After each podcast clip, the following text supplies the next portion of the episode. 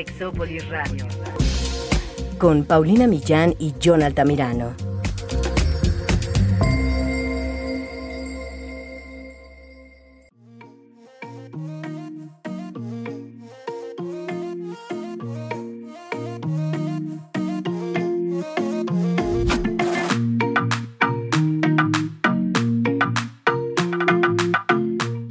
Pensamos en dos personas desconocidas teniendo una relación sexual súper cachonda, ¿qué tipo de personas vienen a nuestra mente? ¿Será que pensamos, por ejemplo, en dos adultos mayores? ¿Por qué será que asociamos el sexo con la juventud? ¿Cómo viven la sexualidad los adultos y adultas mayores? ¿Se puede sentir plenitud sexual en la tercera edad? ¿Y qué hay del amor? En este episodio charlamos con una experta sobre todo esto y más. Quédense, esto es Sexópolis, se va a poner muy bueno. Hola, ¿qué tal? Bienvenidos y bienvenidas a Sexópolis, a su cabina favorita, porque hoy me acompaña mi amado, mi querido unicornio sexual, Jonathan Altamirano. ¿Cómo estás, guapo? Hola, Pau, pues aquí feliz de estar contigo a tu lado, junto a ti, cerca de tu corazón, con esa blusa escotada divina, Mm. mi Muchas amor. gracias, muchas gracias. De verdad, la gente, de- debería yo de tener visión fotográfica y poder subir todo lo que veo de ti Hay, en, hay que hacer en algo redes así. sociales. Hay, hay que hacer otro live, ya no los debemos, ¿no? Ay, sí, pero, pero te pones el- hasta acá, hija. Pero hasta, abajo, sí. pero hasta abajo. Sí, es más, en- a, a toples. Me parece, no, porque la verdad es que no le quiero regalar al Instagram el placer Ay, de no, para los doble morales. Está bien. Por Está bien, cierto- pero que sea una cosa decente. Decente. Por cierto que a mí me pueden seguir en Instagram como Sex Paulina Millán y en Twitter y Facebook como Sex Millán y a ti, John. En Instagram y, Twitter como arroba sexólogo-yaco y en Facebook estoy como Sayume SI. Fíjate que yo a Twitter hace mucho no me meto. Me dio miedo, me dio miedo, pero ya voy a regresar, lo ¿Por prometo. qué te da miedo? Ay, no sé, tanto cambio y luego Ay. de por sí Twitter se había vuelto así medio... Sí, ya es muy elitista. Especial, medio especial. Ya me han medio- mandado mucha, dos, mucha mensajes. violencia, pero nada como la que he visto en Facebook. Ahí sí no me pidan mucho porque en Facebook es, es donde he visto más violencia yo. Es donde he visto más violencia. Así, sin censura y por completo. Pero bueno. No. Eso me, eso me ha pasado a mí y a otras personas que conozco. O sea, no es Claro. que ustedes me hayan violentado a mí de manera directa, pero ¿qué tal? Sí, está, está cañona la, la, la parte de los comentarios del bullying, de la agresión, de... No, sí está fuerte. Sí, está. Está. O sea, como siento que hay mucha, perdón si ustedes usan Facebook, pero, o sea, la sensación que me da, no de ustedes que nos escuchan que tienen Facebook, ustedes no, pero de No. otras personas que Eh, no tienen mucho que hacer y entonces están buscando como con quién pelearse. ¿Sabes? Oh, Eso creo que sí. es mi sensación. Pero bueno, el día de hoy no nos vamos a pelear, en realidad. No. Estamos en compañía de alguien que nos ha hecho el favor de visitarnos en esta cabina en su momento, que me encantó mucho. Yo he aprendido mucho de ella. Es una colega sexóloga, pero también es médica. Eh, eres Gerontóloga y paliativista. gerontóloga y paliativista, ¿cierto? De esos hay muchos. ¿Cómo estás, Margarita Medina Noriega? Hola, Muchísimo guapa. gusto. Eh, encantada de estar aquí, de acompañarles, de disfrutar este cachondo momento con ustedes. Siempre es todo un placer. No, pues aquí, mira, justo decías, desde dedicarme desde los viejos hasta pacientes que normalmente no vinculamos con la sexualidad, como los pacientes terminales, pero viendo todo tipo de población y Qué pues, diferente. ¿Qué ne- y qué necesario, fíjate, un, un par de alumnas mías está haciendo una investigación justo sobre autoestima sexual en personas adultas mayores y es algo que, o sea, obviamente lo que, lo que me dicen es que no hay nada, o sea, o hay muy poco y la verdad es que sí, pero también poco el interés. Yo no sé si la gente piensa que ellos nunca van a llegar a una edad en la que entren en ese mm, rango. rango de, ¿cierto? Como que no pensamos nunca en eso. Fíjate que generalmente hablamos de que todos traemos un niño dentro, ¿no? Pero nunca hablamos de que si bien nos va, todos traemos un viejo dentro. Claro. Y justamente en contemplar que estamos envejeciendo y que la vida, dependiendo cómo la cuidemos ahorita, es como vamos a llegar, es lo que nos enriquece, ¿no? Entonces ya es tiempo de voltear a ver el viejo que traemos dentro y por qué no volverlo un viejo divertido o una Sí. vieja divertida, ¿no? Alguien que, que goza la vida, porque además el concepto de vejez está cambiando y creo que también tenemos que ir rompiendo esos esquemas. Exacto, ¿verdad que ahora como yo he visto publicaciones donde la gente hace un comparativo, bueno, o artículos donde dicen fotos de, por ejemplo, tu abuelo a tu misma edad y se ven o sea, con 20 años de diferencia. Claro, porque hoy en día hablar de envejecimiento no es lo mismo, ¿no? Y tenemos las abuelitas a los 70, ¿no? Y ya no las ves tejiéndole a los nietos. Ahorita ya las ves en la en el zumba, las ves de viaje, las ves consiguiendo novio, igual a los abuelos. ¿no? A mí van cambiando los conceptos, los ves metidos en la política, los ves jugando fútbol, este posando, ¿no? Es más, ¿cuántos artistas no tenemos que hoy los ves y dices, "Wow, se ven mucho más guapos que de joven"? Eh, yo estoy totalmente de acuerdo. Sí, yo también. Y la... no, bueno, es que cada cosa para cultivarse la pupila, que quede Es verdad. Sí, sí, sí, es verdad. Yo me acuerdo, bueno, cuando nos visitaste aprendí mucho sobre cómo el trabajar por nuestra salud sexual desde ya nos ayuda a tener una buena salud sexual después. La sexualidad no tiene una fecha de caducidad y probablemente conforme pasen los años querremos seguirla viviendo, ¿no? Y tú decías, depende mucho de cómo la cuidemos. Sí, claro. Fíjate que eh, por esta cuestión de estereotipos hemos llevado la sexualidad a ciertos grupos de edad, ¿no? Estamos como acostumbrados a vincularla con la reproducción, entonces consideramos que nada más quienes pueden reproducirse son quienes ejercen una sexualidad activa, ¿no? Entonces, desde los niños, las personas con discapacidad, decía las personas terminales, tampoco consideramos que también tienen deseos, también tienen necesidades, también tienen una imagen, ¿no? Y pues los adultos mayores con mayor medida, ¿no? Generalmente negamos ese aspecto de la sexualidad y muchas veces no creamos las circunstancias para que se dé, ¿no? Por ejemplo, que separas a los maridos, a la esposa por un lado y el esposo por el otro por cuestiones de cuidado y entonces no lo vemos. Pero la realidad es que nos acompaña a lo largo de nuestra vida y claro que va a tener cambios, pero dependiendo cómo la vivamos en la juventud, es cómo la vamos a disfrutar y gozar en la vejez. Claro, es aprender sobre nuestro cuerpo, sobre nuestras sensaciones. Yo te compartí alguna vez un artículo, porque mucha gente dice, bueno, pues ya lo que me toque a esa edad, ¿no? Pero en este artículo encontraban que, digo, habían muchos factores en, en cuenta, pero uno de ellos que, que había encontrado que las personas eh, adultas mayores tienen una vida sexual que clasificaban como buena, como satisfactoria, y mucho de eso provenía de la experiencia que tenían. Entonces eh, decían, bueno, sí, yo probablemente pues sí, tengo menos frecuencia coital que a lo mejor hace algunos años, pero lo que a mí me ha dado la experiencia es que cada relación sexual que tengo la encuentro maravillosa. Y a mí me dio mucho gusto que hubiera un artículo, primero que se centrara en todos estos factores, porque generalmente es como de, bueno, menos frecuencia coital y a lo mejor alguna enfermedad asociada y dificultades, ¿no? Pero no estamos entendiendo que también conforme pasa la vida, eso Déjenme decirles que ya es una realidad, tú y yo lo hemos hablado.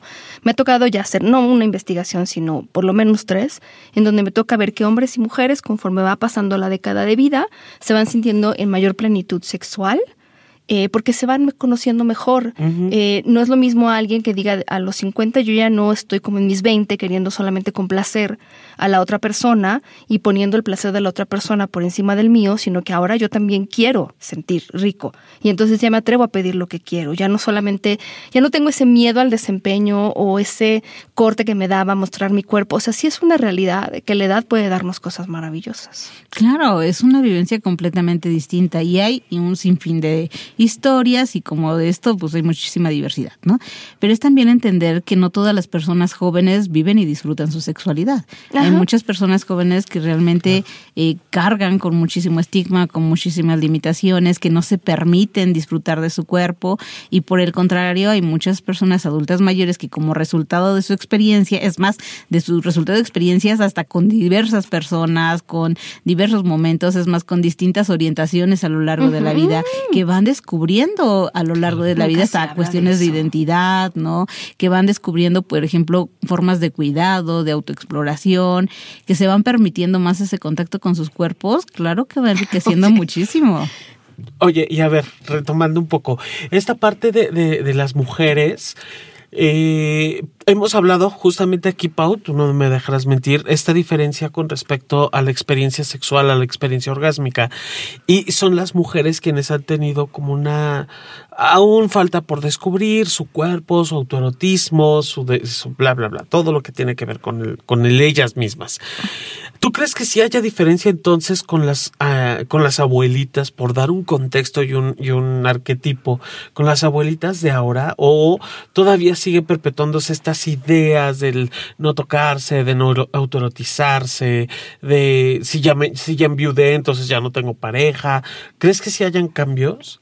Fíjate que primero que nada te diría que no podemos generalizar, ¿no? Porque hay una gran diversidad, desde, por ejemplo, muchísimas mujeres en comunidades alejadas, ni siquiera tan alejadas, en comunidades aquí actuales que aún no cuentan con información, que siguen prevaleciendo todos estos estereotipos, pero también hay una gran cantidad que ha venido cambiando el modelo, ¿no? Que ya no son las abuelitas que veías tejiendo, que ya las ves ahora en otras actividades, que las ves con un ritmo de vida muy diferente, que ya las ves eh, preparándose, estudiando, trabajando, este, sintiéndose atractivas, sexys, que las ves de pelitos de colores, ¿no? Porque ustedes no pueden ver, pero yo seguro seré una viejita de pelitos de colores. Está buenísimo, me encantó su pelo. Rosa. Ahora rosa, rosa y coral, así para que vaya dándole variedad.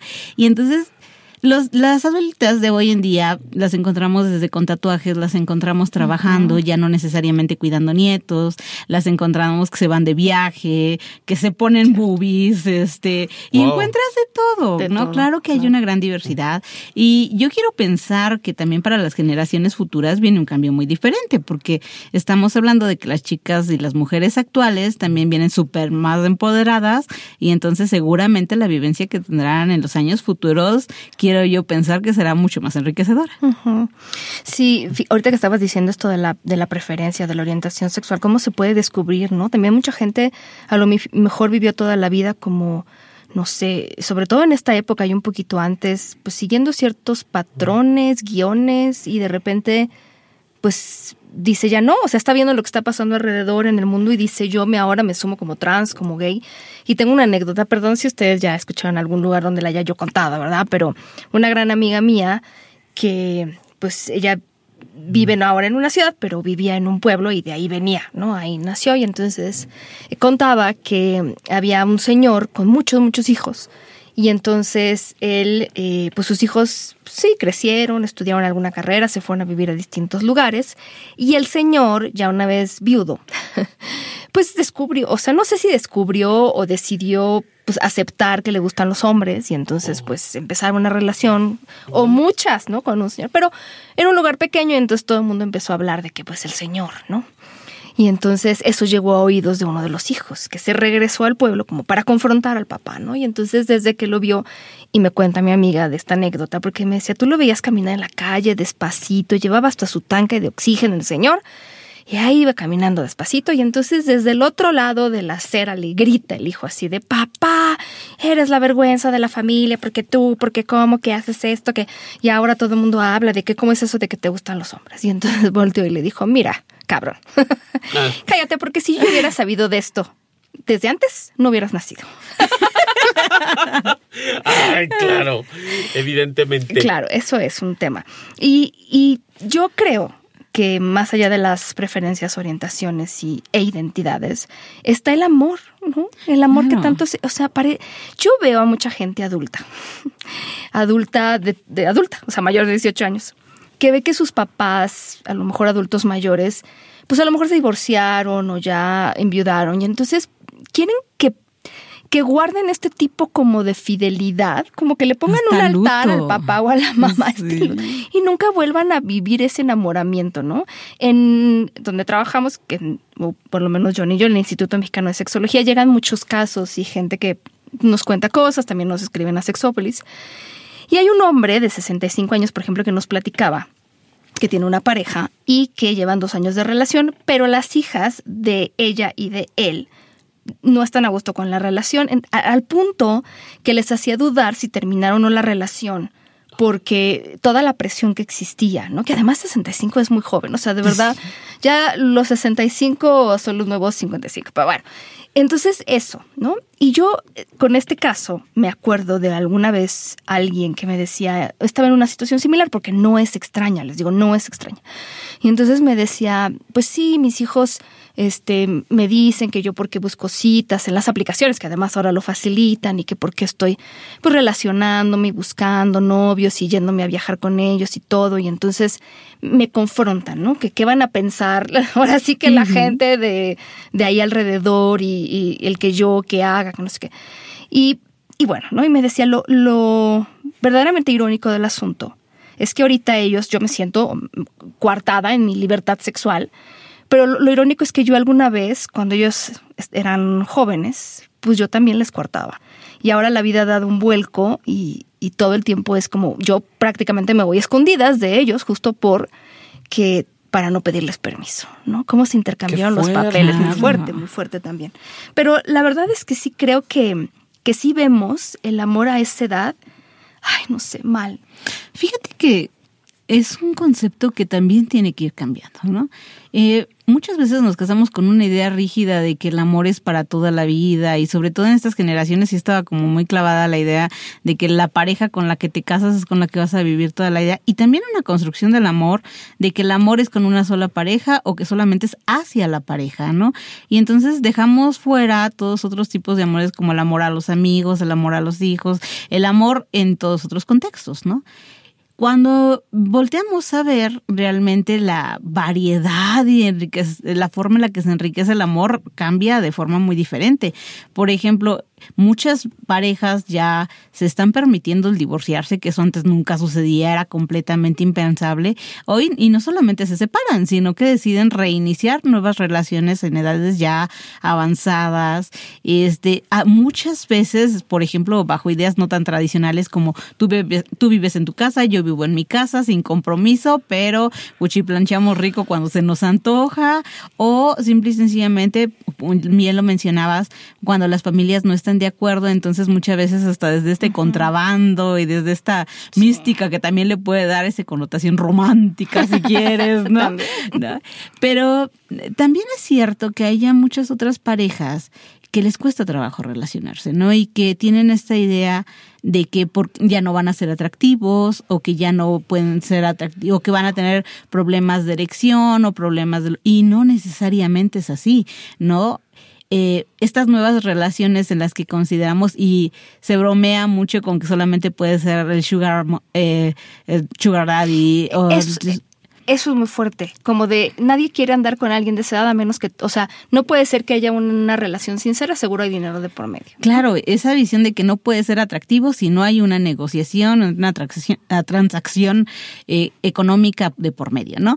Pero además también desde esta idea de que los hombres sí pueden, pero las mujeres es como todavía un poquito más censurado y esta idea de que te buscas el colágeno, tiene hasta como sus límites de edad, ¿no? Porque ya una adulta mayor de 70, o sea, ¿cómo va buscando un colágeno, no? Pero ¿por qué no darnos cuenta que también hay gente joven que les gustan las personas mayores y que pueden sentir atracción, deseo, que son cuerpos que, que pueden ser muy atractivos, ¿no?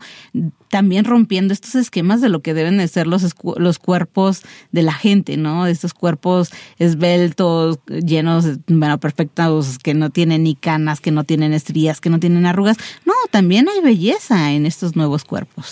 claro, pero como decías, pues solo lo vemos como, ay, qué asco, ¿no? O sea, qué asco estar con alguien. Yo no sé de dónde empezamos a asociar esa idea del asco. Eh, me parecería interesante saberlo. ¿Desde dónde? ¿Es desde a lo mejor desde la propia idea de estoy pensando en mi abuelo? ¿no? sí. Y fíjate que es muy triste porque esta idea del asco también lo llevan a sus propios cuerpos, ¿no? Entonces, mucha de la gente que yo he escuchado que no quieren envejecer, no quieren envejecer porque no quieren verse viejos, porque creen que los cuerpos viejos no son atractivos, porque no se sienten atractivos, por el contrario. Y entonces eso repercute muchísimo en la autoestima, en el cuidado, en la atención que le damos a nuestro cuerpo. Wow, aquí está como la parte de los de las arrugas, ¿no? Y toda la mercadotecnia que hay con respecto a la edad, en donde solo se cumplen hasta determinados años y de allí ya no tienes que avanzar. Y fíjate, ahorita, Pau, que mencionabas esto de los porcentajes, estaba leyendo una investigación que el 8% de las parejas heterosexuales marcan una diferencia de edad de 10 a, o más años. El 25% de hombres que tienen sexo con hombres también tienen estas diferencias significativas de edad y el 15% en mujeres homosexuales. y solamente el 1%, esto es una nueva investigación en Estados Unidos, habla de que eh, eh, se pueden llevar hasta 28 años. O sea, no es tan común como se pensaría, pero tampoco es mínima la población. Ya cuando hablamos en, números grandes, el 8% es muchísima gente quienes disfrutan de un cuerpo de, que haya una diferencia de edades. Me parece esto que mencionabas, Margarita, de no es lo mismo un hombre que una, una mujer de la misma edad sosteniendo un vínculo afectivo o erótico con una persona mucho más joven. Allí sí hay un sesgo bien cañón. Y esto que se menciona, ¿no? De, de, de cuántos años de transacción hay de diferencia entre tú y yo para poder saber si hay atracción. Claro. ¿No? El, se buscan, me parece, y tú corrígeme, me parece que se buscan también desde los vínculos, desde las, las necesidades, desde el reconocimiento, desde el saberse vistos, o sea, de que alguien más los ve, independiente quizá también, que no lo dudamos, ¿no? También, también hay quienes buscan la, el bolsillo. Pero también hay muchas personas que de verdad, auténticamente, sí, sí, sí tienen este vínculo afectivo. Claro, y fíjate que es un vínculo súper frecuente, nada más que no se hace visible, ¿no? Muchas veces estas, estas relaciones se dan desde lo clandestino, desde lo callado, ¿no? Desde la censura también de las otras personas que les rodean. Y, y la otra es que mucha gente no se atreve a reconocer que siente esta atracción hacia las personas adultas mayores, mm. entonces esto permite mucho la clandestinidad. Y creo que también se va como perpetuando la idea, de, por ejemplo, ya, ok, te vas a quedar con él y, qué vas a hacer si no se te para, ¿no? O sea, de nuevo retomar esta parte del, del, sexo penetrativo o, o, muy genitalizado, ¿no? Muy orientado hacia los órganos sexuales, en donde solo si hay sexo, si hay penetración, olvidándonos como de toda la parte erótica, de, de las sensaciones corporales o incluso hasta la parte afectiva. Sí, fíjate que retomando esta cuestión de los géneros tiene muchísimo peso, ¿no? Por ejemplo, a los hombres tienen toda esta carga de te va a engañar tarde que temprano porque tú ya no vas a poder y entonces ella va a buscar otras parejas, ¿no? Pero también entre las mujeres es la busco porque tiene mayor experiencia sexual y entonces voy para que me enseñe, ¿no? Entonces, pero eso también tiene como límites de edad. Y entonces el, esta parte del sentirse como como observados también podría ser como un referente para detener o para continuar también. Bueno, me surge como esa duda. O sea, de saber que, que, que mis hijos me están viendo o que los nietos me están viendo, desde tu experiencia sería como algo que, que les esté impidiendo o les facilite. Fíjate que desde mucha gente con la que he tratado, sí, sí, en muchas ocasiones sí les limita, porque también muchas familias no tienen esta apertura, ¿no? Muchas veces no, no cuestionamos el hecho de que mi mamá o mi papá quieran tener una vida sexual, entonces se niegan las condiciones para hacerlo. Entonces, sí, claro, cada vez hay mayor apertura, pero sí priva mucho el que, y sobre todo cuando son nuevas relaciones o cuando, por ejemplo, hay estas diferencias de edades, muchas veces imagínate que estás saliendo con alguien que tiene la edad de tus hijos y de ah. repente pues los hijos se paran de pestañas. Entonces sí, sí hay todavía como mucho, muchas limitantes en ese sentido y eso también puede limitar el acceso a muchas cosas, por ejemplo, el acceso a la salud, el acceso a la información, ¿no? Imagínate, por ejemplo, además no solamente que sea una nueva relación, sino que descubres que es homosexual, o, eh, ¿no? Entonces todo este tipo de cosas, claro que no se reciben de igual manera que si estamos hablando de gente joven. Ay, sí. Estoy leyendo unos números interesantes de la Universidad de Michigan que hizo una encuesta nacional sobre las personas y decía que el 72% de estos adultos mayores, hasta los 80 entrevistaron, que tenían algún tipo de relación, noviazgo, pareja, convivencia, el 72%, y tenían con esa persona 10 años o más el 92%. Dos de cada cinco expresaron que son sexualmente activos y más de la mitad dijo que cree que el sexo es muy importante en la vida y el 65% dijo estar muy interesado en tener relaciones sexuales.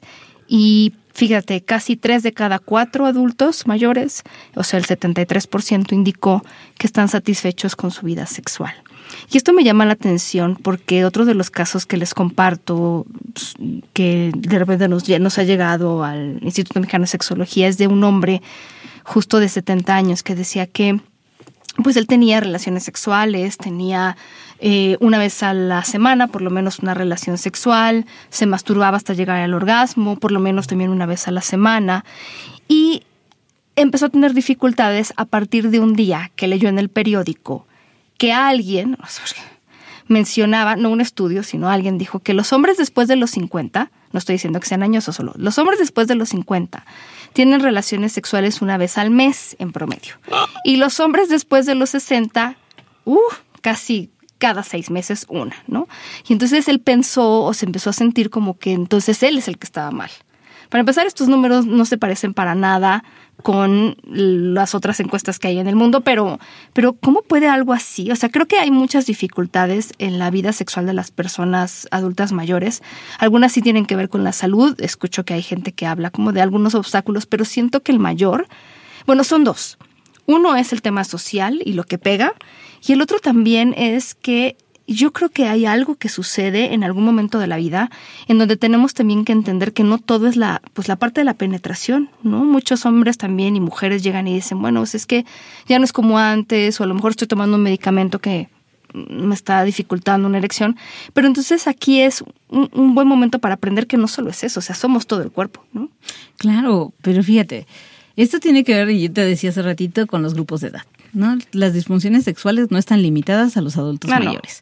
Esa es una pero sí existe una falta de información tremenda, ¿no? A mí me han tocado compañeros, colegas, médicos, geriatras que llegan y desinforman, ¿no? Y que llegan y que refuerzan estas ideas de que es algo negativo y sí puede generar esta sensación de que lo que estoy haciendo está mal, ¿no? En alguna ocasión yo trabajaba un taller de sexualidad en la FES Iztacala y una de las, de las señoras que trabajaba ahí me decía muchas gracias por hacerme saber que no estaba loca por sentir deseo. Claro. ¿No?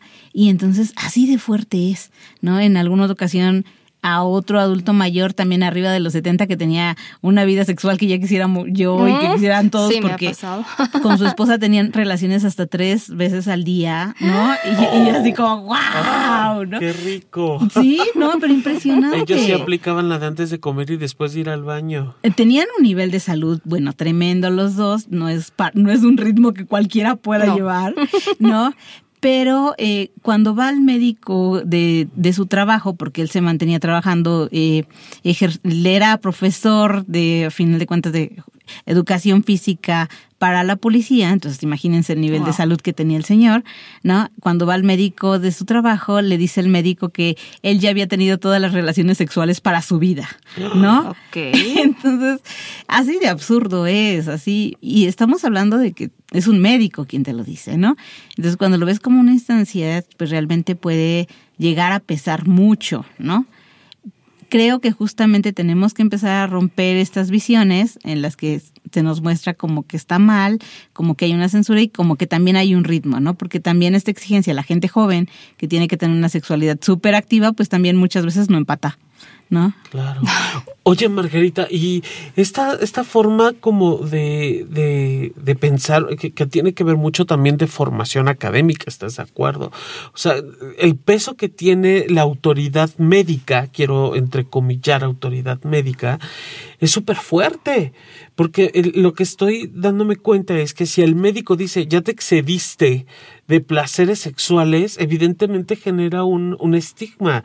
Esta, este este hombre o esta persona que leyó este comentario del periódico, o sea, qué, qué, qué impacto tan grande fue para él también recibir esta información.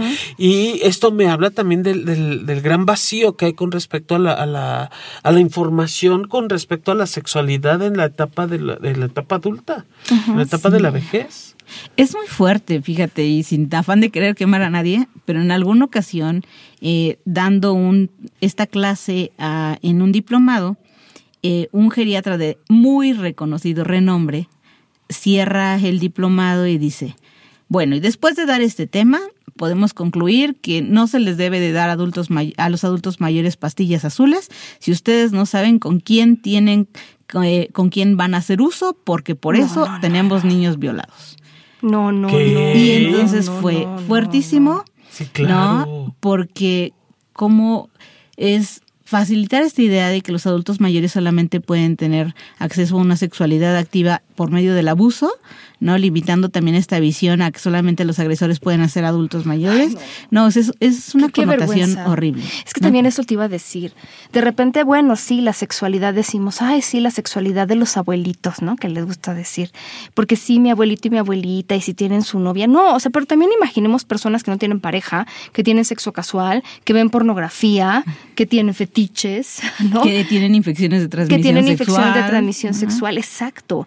Eh, los queremos pues sí, les damos permiso de ser sexuales siempre y cuando sea con su esposa, con su esposo, pero no, ¿qué le pasa a ese hombre? Tiene que ir a terapia, pero le urge. Sí, definitivamente. imagínate, el dolor de su sexualidad y si ya es un señor añoso, pues ya me está ya me está diciendo quién es el agresor sexual. O sea, si me voy a lo que él mismo dice, híjole, señor, pues creo que hay mucho que atender desde ti. Sí. Sí, entonces justo por eso creo que es importante cambiar la visión, ¿no? Porque además estamos envejeciendo a una velocidad tremenda. México está envejeciendo en 40 años lo que los países europeos en 200, ¿no? Entonces estamos hablando que para el 2050 uno de cada cuatro en este país va a ser adulto mayor. Entonces, eh, seguramente muchos si volteas a ver a un lado y al otro lado vamos a ser adultos mayores, ¿no? Entonces, bueno, ¿cómo vamos a envejecer? Tenemos que empezar a construir ideas nuevas.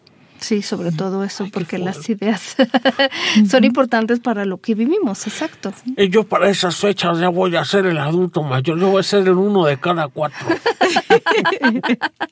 Justamente, pero, pero yo espero que seas el uno de cada cuatro que se va de fiesta y que anda aquí noviando. No, no de en vano, no de en vano vengo a donde hay un micrófono. Claro. para entretener la boca ocupada. Este.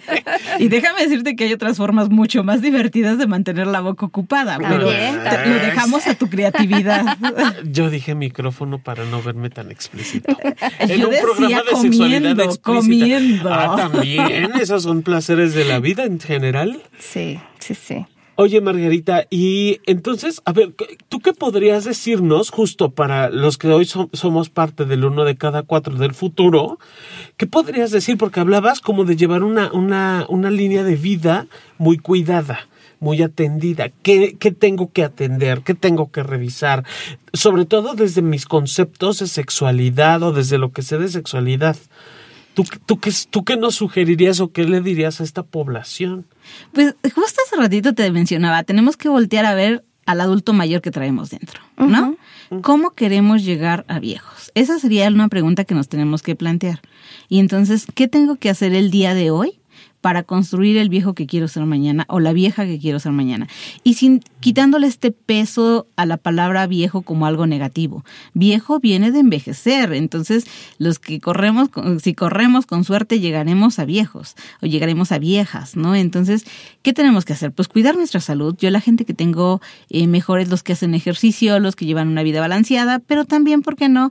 Descubrir nuestra sexualidad ahorita, atrevernos a experimentar, reconocer nuestro cuerpo, validar este, darnos la oportunidad de sentir, de cachondear, de conocer otras parejas o de conocer a nuestra pareja, ¿no? Vivir nuestro erotismo desde ahorita. Eh, yo creo que la vez pasada les platicaba, ¿no? Las personas que tienen una vida sexual activa y que llegan a viejos seguirán con muy pocos cambios en sus órganos sexuales y tanto en su anatomía como en su fisiología será mucho menor que aquellas personas que aún jóvenes no tienen una vida sexual activa que pueden presentar atrofia desde edades tempranas. Entonces, pues hay que aplicarnos a la tarea. ¿Qué te puedo decir, mi querido yo? no tiene que todo sea por salud. No, no, bueno, dímelo a mí. Oye, Margarita, y ya como última, digo, ya, ya que se consulta ¿verdad? Aunque uno haga la tarea a mano, pero hay que hacer la tarea. Sí, no, no, la, la tarea se hace la tarea a diario. El, creo que también es como quitarme el prejuicio de la palabra viejo, porque no sabes la cantidad de personas que escucho de, ay, los viejitos. Esta parte de los viejitos es también desmitificarlo. Tú hablas de el viejo que llevo dentro, la vieja que llevo dentro, como muy abierto, ¿no? Lo que hacemos es envejecer, claro, pero surgen como estas, ay, es que, ¿cómo le voy a decir viejito? O que vas a la, no sé, a mí me caga eso de que vas a cualquier centro comercial y, señorita, mi mamá de 70 años, dices, güey, aquí estoy su hijo ¿no? La señora y la acostado y yo espero que, la sigan acostando a la señora. Sí, claro. ¿No? Pero sí es como de- desde allí de quitarme como estos tapujos o prejuicios, ¿no? Fíjate que hasta es mucho más violenta la palabra viejito. Uy, porque lo estás minimizando, o sea, lo estás haciendo menos valioso, ¿no? Y no, su trabajo les ha costado envejecer, ¿no? Yo te decía, es un lujo llegar a viejo. Entonces tenemos que empezar a voltear a vernos con esa mirada, ¿no? Empezar a vernos con, con ese orgullo de decir, mis canas, mis arrugas me han costado, la vida que he disfrutado, que hoy en día a lo mejor no está tan firme este busto, pero si tuvieras cómo lo han gozado, mi Claro, cariño. Claro. ¿No? Entonces tenemos que empezar a verlo con otra mirada. Sí, estoy de acuerdo. Muchas gracias, Margarita. ¿Alguna red que quieras que sigamos? ¿Alguna página que te gustaría recomendarnos? También la personal, si quieres. Pues mira, me encuentran en Facebook como sexóloga Margarita Medina, en Instagram también me encuentran como Margarita Medina. La vida no me da para más redes. No, no, está bien con eso. Este, pero ahí me pueden encontrar y ahí nos echamos nuestras platicadas. Muchísimas gracias. Gracias por estar aquí, gracias por venir. Y nosotros, nosotras, nos despedimos de ustedes con la consigna de siempre de que se porten mal y se cuiden bien. Y hasta la próxima. Un beso. Un beso. Mua. Mua.